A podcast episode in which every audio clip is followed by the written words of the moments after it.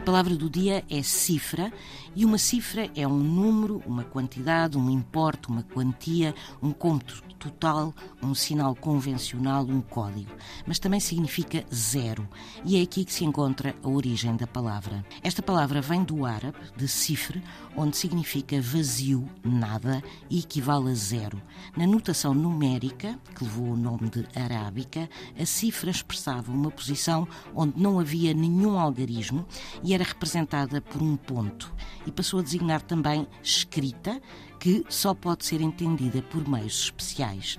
E cifra deu origem ao termo decifrar, que significa descodificar, interpretar, por colocação do prefixo de, com o sentido de desfazer, opor, no fundo, opor à cifra.